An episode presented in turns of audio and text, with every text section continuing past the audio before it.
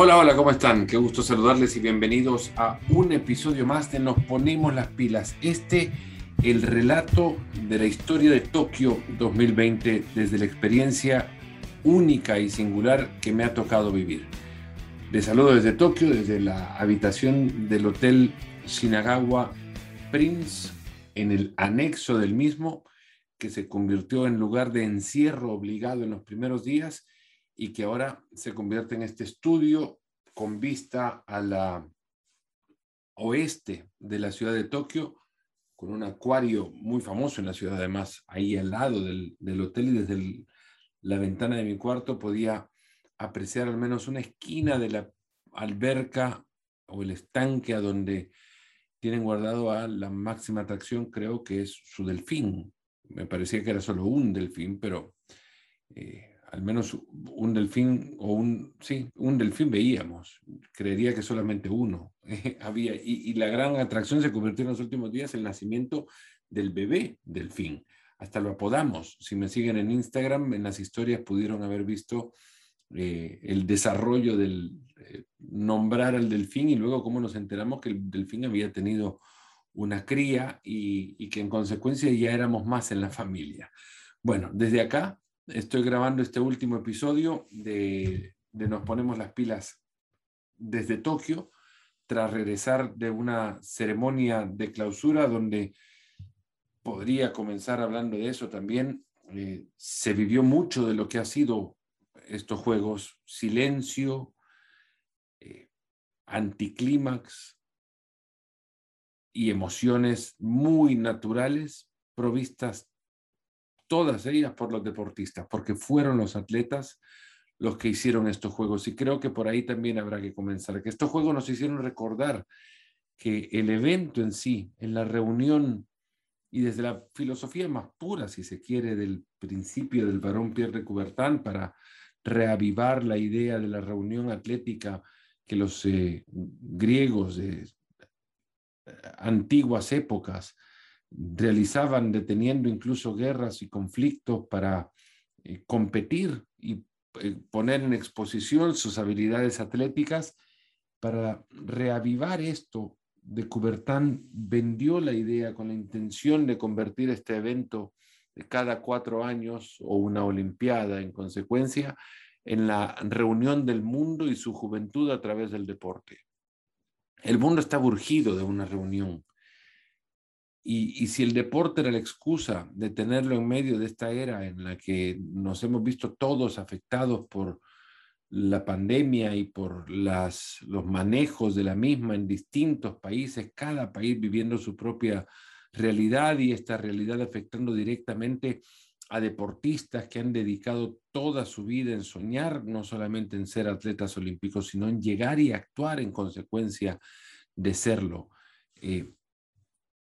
estos Juegos Olímpicos han sido únicos y ojalá sean irrepetibles. ¿Qué significa esto? Que serán los únicos que se realicen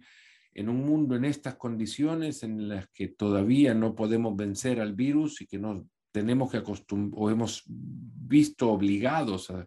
a, acostumbrarnos a actuar eh, con el virus como acompañante permanente y lo fueron estos juegos los primeros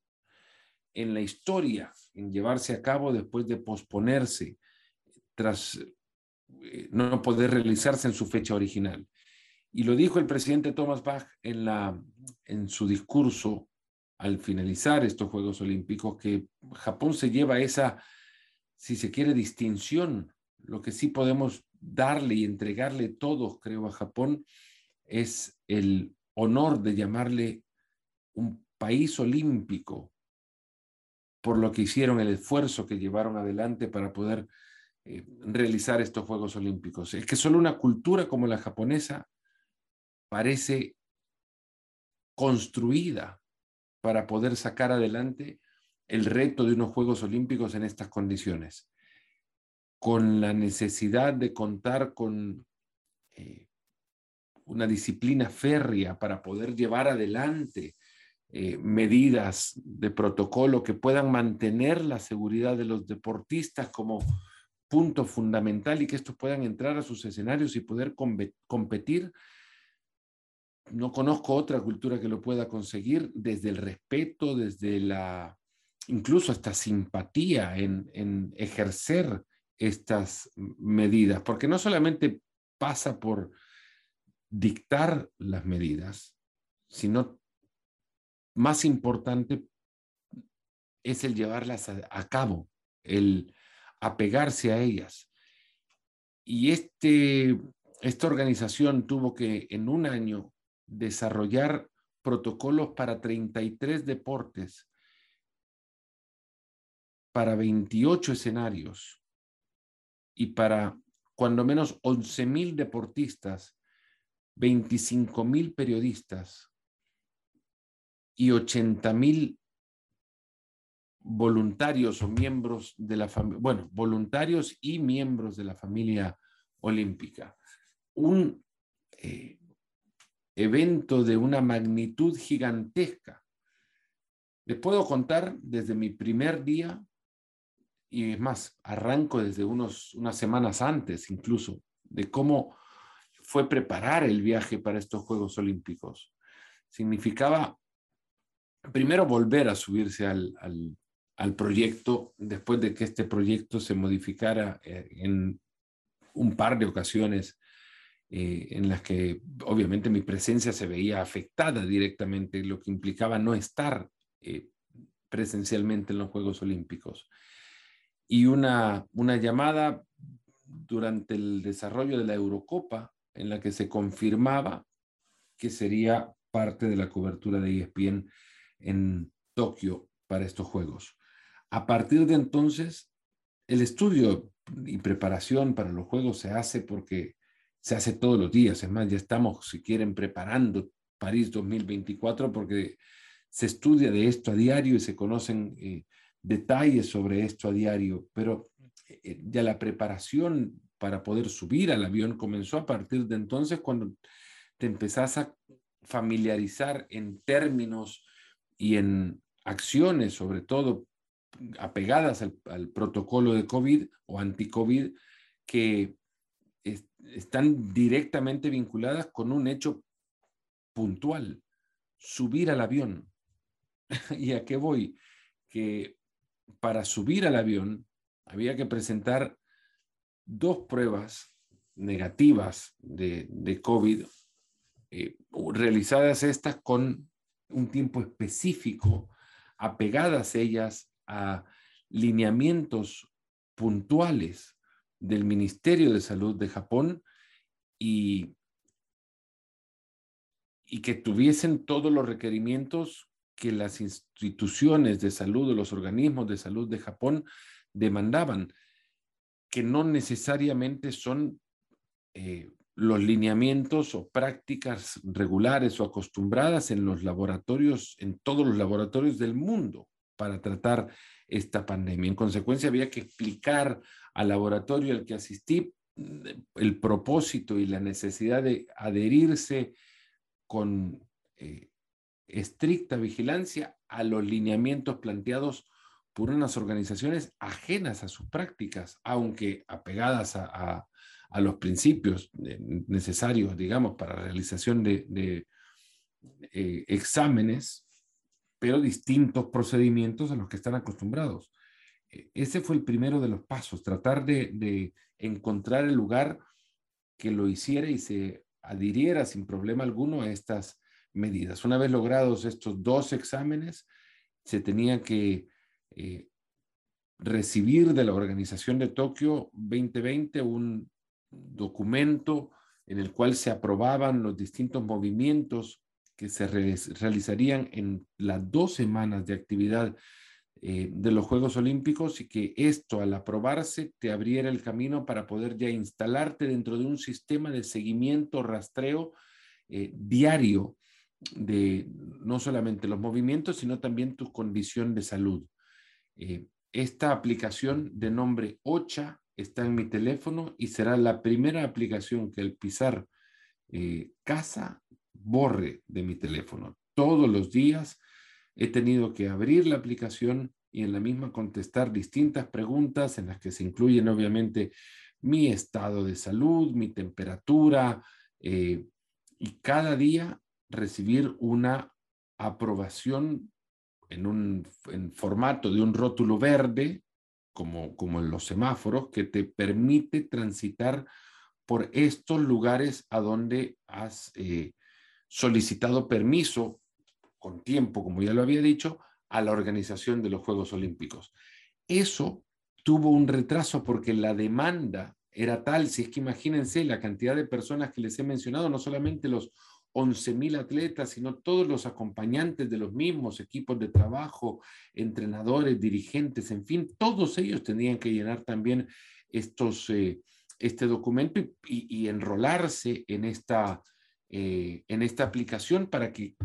así el gobierno de Japón supiera exactamente dónde está aquella persona que en su momento declara pasar por síntomas directamente vinculados al COVID o que han dado positivo por una prueba de, COVID. Eh, esa se conocía como la burbuja. La burbuja tenía distintas, distintos niveles. El más estricto era el que vinculaba a los deportistas y a aquellos que les rodeaban. Con ellos no podías entrar en contacto mientras estuvieras en, en los Juegos Olímpicos. En consecuencia, la tarea periodística estaba supeditada a poder conseguir declaraciones de los mismos en conferencias de prensa digitales o, virtuales realizadas en las plataformas en las que ya todos conocemos a partir de, trabajar eh, como trabajamos ahora. Pero llegar a unos Juegos Olímpicos y cubrirlos desde una habitación de un hotel, eso ya era una cuestión impensada. ¿Por qué había que hacerlo? Porque al pisar suelo japonés, aquellos que formábamos parte de un tercer anillo de la burbuja, digamos, era una burbuja un poco más, no relajada, pero sí eh, en la que existían más posibilidades de entrar en contacto con ciudadanos japoneses o residentes de Tokio. Eh,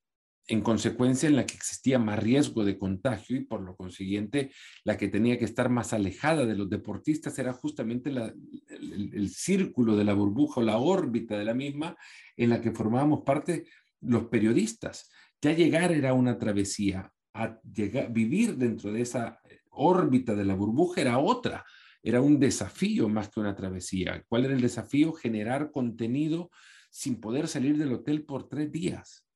solo comiendo en un restaurante habilitado por el hotel exclusivamente para aquellos que formaban parte de ese anillo de la burbuja. Ahí entramos en contacto con eh, miembros de delegaciones eh, que no, entraban en contacto directo con los, con los deportistas, personal administrativo, por ejemplo, eh, o jefes de prensa, que no tenían que entrar en contacto con los deportistas, pero los deportistas los veías o los verías hasta que estos ingresaran al estadio, por ejemplo, el estadio nacional. Eh, vivir en esta burbuja ya te obligaba a, una restricción. La mayor de las restricciones para cumplir con la tarea era adherirse a aquellas que exigen, y esto ya no, no pasa por unos juegos en pandemia o no, esto pasa siempre, adherirse a las medidas que impiden que la cobertura entre en conflicto con las imágenes que son exclusivas de aquellos dueños de derechos de los eh, Juegos Olímpicos. Porque los dueños de derechos pagan y al, a ESPN le ha tocado pagar en, los últimos dos Juegos Olímpicos cifras muy grandes que obviamente están vinculadas a, a, las imágenes más importantes que tiene el deporte, que son las imágenes de los aros olímpicos.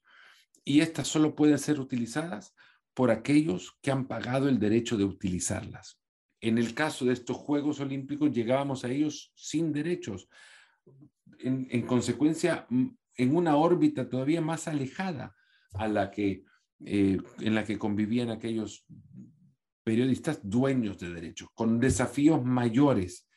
porque, por ejemplo, NBC en los Estados Unidos ha pagado para los próximos tres Juegos Olímpicos de verano y tres Juegos Olímpicos de invierno, una cantidad de 7 mil millones de dólares. Ustedes calculen cuánto corresponde a cada uno de los Juegos Olímpicos y calculen si esto no, no requeriría también una policía que eh, se encargue de salvaguardar que sus derechos no sean explotados por aquellos que no han pagado por ellos. Esto se entiende perfectamente. ¿A qué vas? A que con los deportistas no puedes entrar en contacto más que en conferencias de prensa virtuales o en las zonas mixtas a donde puedes hablar con ellos, pero no recabar contenido, utilizar este contenido audio o visual o la combinación de ambos para emisión en tus plataformas. Eh, esto ya te hace que los Juegos Olímpicos tengan una particularidad que no me había tocado experimentar porque los anteriores los vivíamos con derechos y ahora no. Eh, generar contenido implicaba entonces hacerlo desde la experiencia de ver los juegos de cerca y poder contar las historias más relevantes eh, o experiencias más importantes que se, que, se haya vivido en, los, en estos juegos. Así comienza la historia de tres días en cuarentena en un hotel, eh, a donde solamente podíamos transitar en el pasillo en el que te trasladas de tu habitación al restaurante habilitado, un lobby designado solo para aquellos que están pasando por ese trámite de tres días de cuarentena estricta y luego al terminar esta, la apertura, ligera apertura a los pasillos que ya te pueden llevar por la ciudad, pero solo en los lugares en los que han sido asignados para poder visitar. Eh, aquellos escenarios deportivos que incluiste en este tu plan de actividades durante las dos semanas de los Juegos Olímpicos, hasta cumplir un decimocuarto día donde eh, si todo va bien, de acuerdo a la, si tu salud está, está en buen estado y no ha sido, no ha sido eh, contacto de ningún contagio positivo, ya se puede ir por la ciudad libremente e incluso hasta utilizar el transporte público. Pero eso implicaba entrar a la segunda semana de los Juegos Olímpicos prácticamente. Esto hicieron de los Juegos unos Juegos especiales. Eh, el uso horario también, el tener que eh, a la noche generar contenido para que se pueda emitir en los programas matutinos de ese día o a la mañana del día siguiente, generar contenido para emisión en los programas de la noche del día anterior en continente americano y tratar de mantener las horas en, justa dimensión y saber en qué horas estás viviendo, si estás viviendo en tiempo de América o en tiempo de Asia. Y combinarlo fue un reto eh, maravilloso, de verdad, porque fue divertido en buena parte de, la cobertura, pero, pero sí un reto al fin. Eh, debo admitir que no he visto tantos Juegos Olímpicos como en esta ocasión también, porque en, otras he sido asignado a eventos puntuales y, en consecuencia ese evento se convierte en el, hogar mío durante las dos semanas de los Juegos Olímpicos o, un evento o deporte en la primera semana y otro evento evento, deporte en la segunda semana, entonces son dos o tres lugares en los que regularmente eh, pasas tu tiempo porque estás trabajando en, deportes puntuales. Ahora era cubrir todo lo posible y eso implicaba tratar de combinar las agendas de, las grabaciones o emisiones en vivo de distintos programas y distintas solicitudes, tratar de generar otro tipo de contenido como entrevistas a aquellos personajes que residan fuera de la burbuja más estricta de los, de los deportistas, porque tampoco se podía generar contenido desde la villa por Zoom, porque la villa era considerada una, un escenario olímpico, entonces contaba nada más con la posibilidad de hacerlo siempre y cuando los atletas abandonaran ese territorio eh, olímpico y se encontraran en hoteles de, entrenadores o de dirigentes que no fueran parte de, los hoteles olímpicos. Y ahí sí se pudieron hacer un par de cosas, pero no muchas tampoco. Eh, entonces, entrevistar a dirigentes olímpicos fue más fácil ahora que en otros juegos, la posibilidad de charlar con miembros del Comité Olímpico Internacional, con el, el presidente del comité organizador de París 2024, Tony Estanguet, por ejemplo, con el que tuvimos eh, una conversación interesantísima sobre lo que pretenden de esos Juegos en París. Ya eh, hablaremos de ello en su, en su momento porque pretendo también eh, publicar la entrevista completa con, con Estanguet y luego la visita, como decía, a, los escenarios para vivir las finales sin tener que relatarlas. Experiencia singular también, maravillosa, porque uno es capaz de ver más cosas de las que se ven cuando uno está relatando y eso hace que se absorban más, más experiencias. La natación, por ejemplo, estuve en, una cantidad enorme de finales. Vi la final de Ahmed Afnawi, el, tunecino que ganó los 400 metros libres, que muchos consideraron la, la gran sorpresa de los Juegos Olímpicos. Caleb Dressel, Katie Ledecky, a eh, Ariane Titmus, la australiana que le ganó a Ledecky en los 400 metros libres, y Emma McKeon, que terminó convirtiéndose en la gran reina de los Juegos en la natación con siete medallas olímpicas. El básquet era en Saitama, o fue en Saitama, y Saitama ya implicaba un traslado de una hora desde donde ahora les estoy hablando, con lo que ya invertir una hora o dos de traslados, idas y vueltas y el partido, eh, en medio de un día que podría ser cubierto con distintos deportes y implicaba eh, una, una apuesta grande que no quise hacer y en consecuencia nos quedamos sin ver al equipo estadounidense de básquet que se convirtió en eso justamente sobre el final de los Juegos Olímpicos. Al principio arrancaron con Drew Holiday, con eh, Booker y con Middleton. Eh, arrancaron sin ellos en, en Tokio. Ellos llegaron menos de 24 horas antes de su debut ante Francia. Tres jugadores, incluso Holiday fue el máximo anotador de ese partido ante Francia. Jugadores que con todo el jet lag encima y el viaje largo hecho tuvieron que enfrentar ese partido y Estados Unidos lo perdió un traspié que se, se suma muy pocos en el historial de jugadores de NBA en, Juegos Olímpicos. Comenzó entonces la preocupación de pensar que este conjunto sin grandes estrellas, más que Kevin Durant eh, y Devin Booker, seguramente también incluido dentro de las grandes figuras del equipo, sin contar con Anthony Davis, sin LeBron James, estaba muy lejos de creerse capaz incluso de poder ganar el metal dorado de los Juegos. Y lo hicieron de la mano de Kevin Durant, justamente, 29 puntos en la final ante Francia, ni más ni menos, para ganarles por cinco, eh, colgarse así el cuarto metal dorado de manera consecutiva. Estados Unidos gana los Juegos Olímpicos en básquet eh, por cuarto juego seguido, no los pierden desde Atenas cuando perdieron aquella medalla eh, contra Argentina. Argentina después le ganó en la final a, Italia en aquellos Juegos Olímpicos. El básquet lo hizo con Kevin Durant, de nuevo se convirtió en el máximo anotador en la historia del básquetbol olímpico y de verdad la rompió en los, en los últimos partidos. En la fase de cruces directos, Estados Unidos ya fue ese equipo que no pudo ser cuando llegó y se fue formando de a poco. Y eso fue lo que apreció Durant eh, e incluso agradeció esto cuando se despedía ya de la, de la ciudad de Tokio, que, que el equipo de básquet se fue convirtiendo en uno que se pudiera expresar como tal ya sobre el final, pero paso a paso fueron dando pasos, valga la redundancia, que les ayudaran a crecer. Eh, deportes colectivos en, los Juegos Olímpicos, el fútbol, por ejemplo, que nos dio el, el, título a Brasil, que vaya si tuvo que esperar para lograr medalla de oro en Juegos Olímpicos y ahora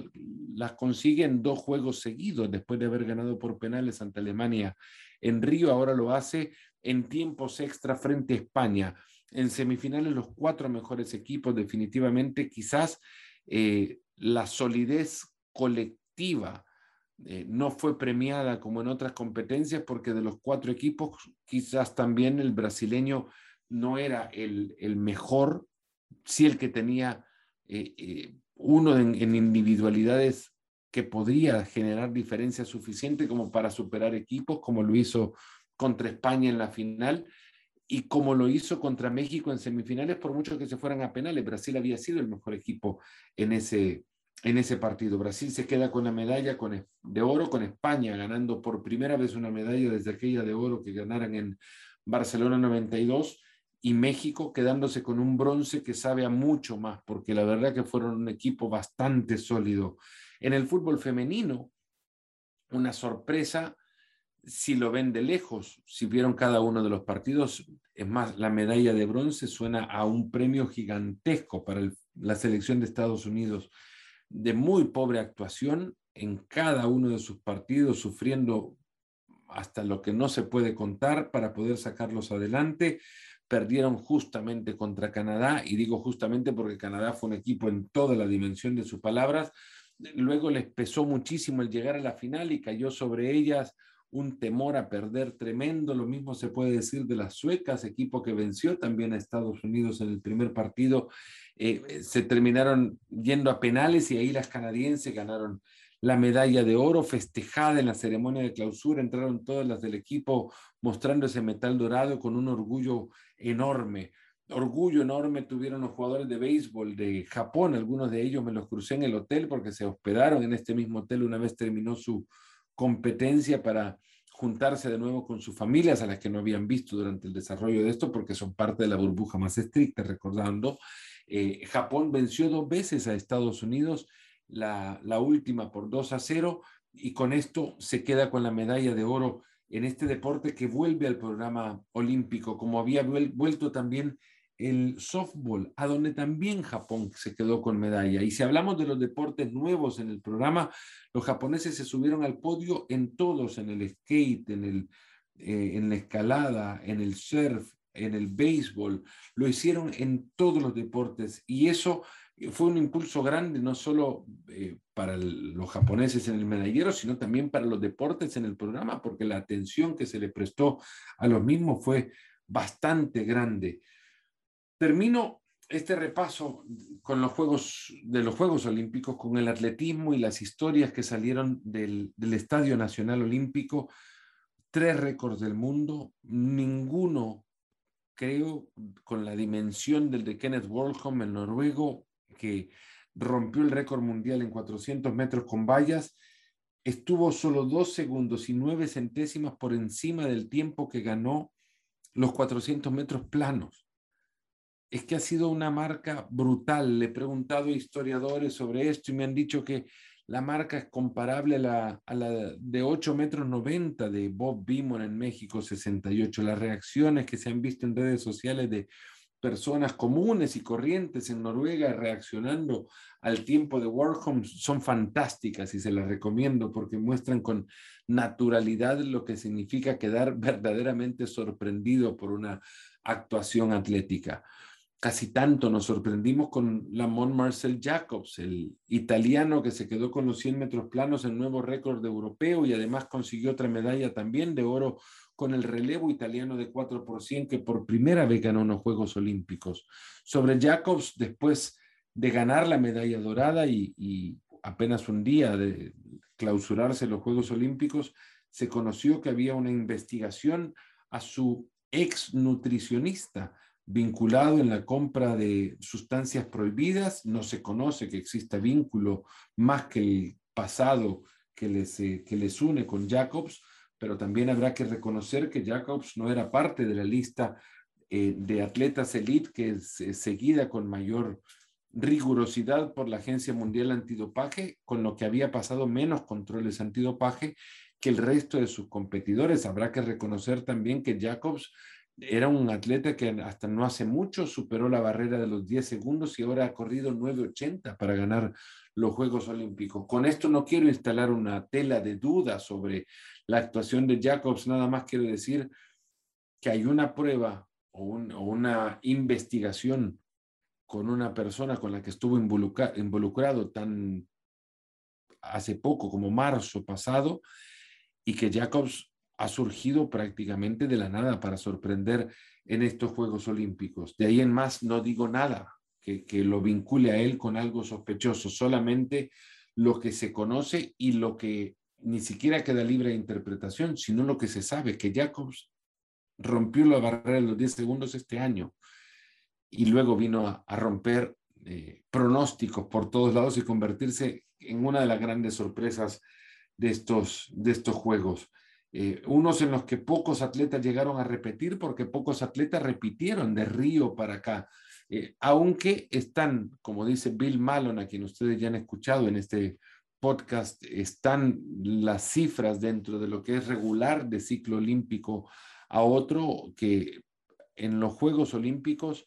de uno a otro repita solamente una tercera parte de los que anteriormente estuvieron en Juegos Olímpicos y que a estos Juegos lleguen en cada una de las ediciones hasta un 66% de deportistas nuevos, de atletas que estén debutando en los Juegos Olímpicos. Así fue en Tokio, así ha sido la norma en Juegos Olímpicos anteriores. En el atletismo repitieron muy poco, lo contaba antes eh, Ryan Krauser en el lanzamiento de bala, rompió tres veces su récord olímpico establecido en, Río 2016 y se repitió el podio también de, esos Juegos Olímpicos acá en Tokio. Nafi Tiam, la belga del, del heptatlón, lo consiguió defender y, una de las menos probables defensas era la de Anita Blodarczyk, la polaca de lanzamiento de martillo, que venía de una lesión grave de rodilla y que no se sabía si incluso iba a poder llegar a competir acá. Lo hizo de tal forma que ganó, así de fácil. Otra de las grandes marcas que dejan estos Juegos Olímpicos son los 15-67 de Yulimar Rojas, la venezolana, la primera campeona olímpica de Latinoamérica, eh, o sudamericana, perdón, en, en el atletismo de unos Juegos. Yulimar ganó desde el primer salto, pero se instalaría en la historia mundial con su último, rompiendo ese récord. Elaine Thompson Hera de Jamaica con 100, 200 y 400 se une a grandes velocistas de la historia, pero es la primera en conseguir ese triplete desde Florence Griffith Joyner,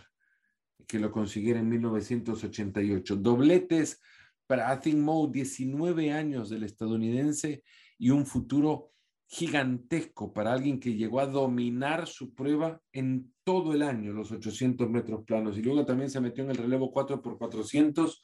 para correr un parcial en ese relevo tan rápido que hubiese ganado el oro también en esa distancia. Sifan Hassan apostó por las estrellas, pero cayó en la luna. Eh, frase que le recojo a Tonatiu López de México, que se quedó a solo centésimas de entrar a una final olímpica que de haber corrido en sus, digamos, en sus márgenes, fácilmente se habría podido meter a medalla. Pero bueno, a eso apostó eh, Sifan Hassan de Países Bajos, a las estrellas terminó cayendo en la luna. Apostó un triplete inédito, 1500, 5000 y 10000. Ganó las dos últimas mencionadas, pero igualmente entra a la historia. Estuvo en la ceremonia de clausura, incluso acompañando a, al presidente Thomas Bach.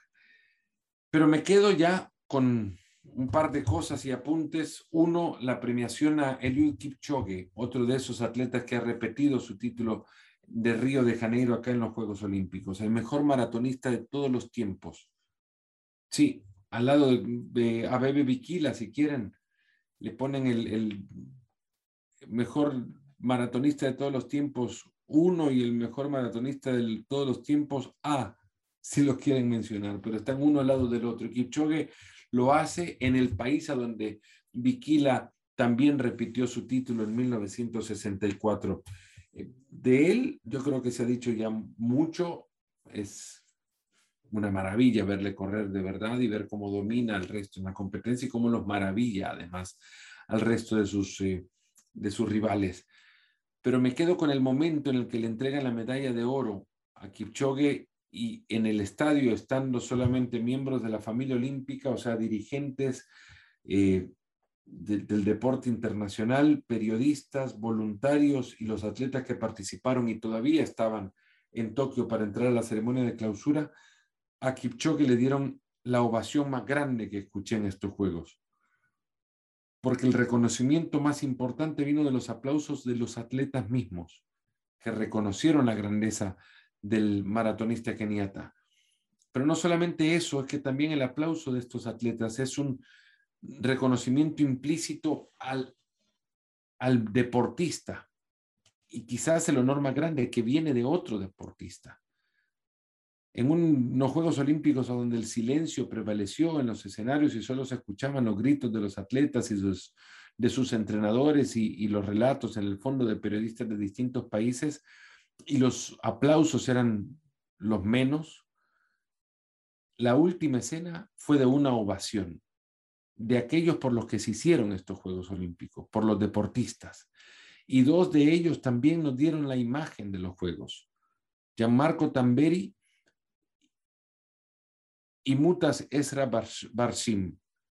el catarí y el italiano, que compartieron la medalla de oro en el salto de altura, dejando un mensaje maravilloso de superación ambos, porque ambos pasaron por lesiones muy graves. La primera, la de Tamberi, se rompió el tendón de Aquiles a semanas nada más de ir a los Juegos Olímpicos de, de Río como el número uno del mundo entonces, de tener chances por lo menos de pelear por, por la medalla de oro en aquellos Juegos Olímpicos. Tamberi se rompió y no pudo estar, se le complicaron las operaciones siguientes y, y le dijeron incluso que quizás no podría volver a saltar. Puso el yeso con el que se protegía la, la fractura mientras pasaba por la recuperación en la pista para marcar ahí su punto de partida para un intento, pero también para recordarnos que pasó por todo eso y que logró estar en la cima. Y cuando el momento llegó para definir cómo terminar esa competencia, estos dos atletas amigos de, de infancia, unidos por el atletismo, claro está, no tuvieron más que coincidir en lo que era lo más justo en ese instante, que ninguno de los dos siguiera sufriendo más por un premio que ambos podían tener. Tamberi me dijo en Casa Italia, en la sede del Comité Olímpico Italiano acá en Tokio, que por qué quedarse con un oro si dos oros son mejores. Su imagen se convirtió en la imagen de hermandad deportiva que estos Juegos Olímpicos tanto estaban buscando y se la dieron los atletas, porque los, los Juegos son de los atletas. Eso recordamos acá. Y eso recordaremos también en París, cuando en el 2024 nos reencontremos para revivir una vez más el mensaje del varón Pierre de Coubertin, ahora de nuevo en su país y lo que será 100 años después de la última vez que fueron en París. Desde Tokio es todo. Yo les quiero eh, confesar que para mí han sido los mejores juegos de mi historia olímpica. Las experiencias son, la verdad, decenas de ellas. Y ya me sentaré quizás en esos 13, de esas 13 horas de vuelo que hay desde acá hasta casa, a escribir algo sobre lo que han sido unos juegos, insisto, únicos y singulares. Muchas gracias por haber llegado hasta acá. Compártanme si quieren en redes sociales, en Fernando Palomo en Twitter, Palomo-ESPN en Instagram y Fernando Palomo en, Facebook. Compartan una vez y les comparta también el link de este, de este podcast, de este episodio, lo que a ustedes más les gustó de los Juegos Olímpicos. Y de ahí lo conversamos. Un gran abrazo y cuídense mucho. Gracias.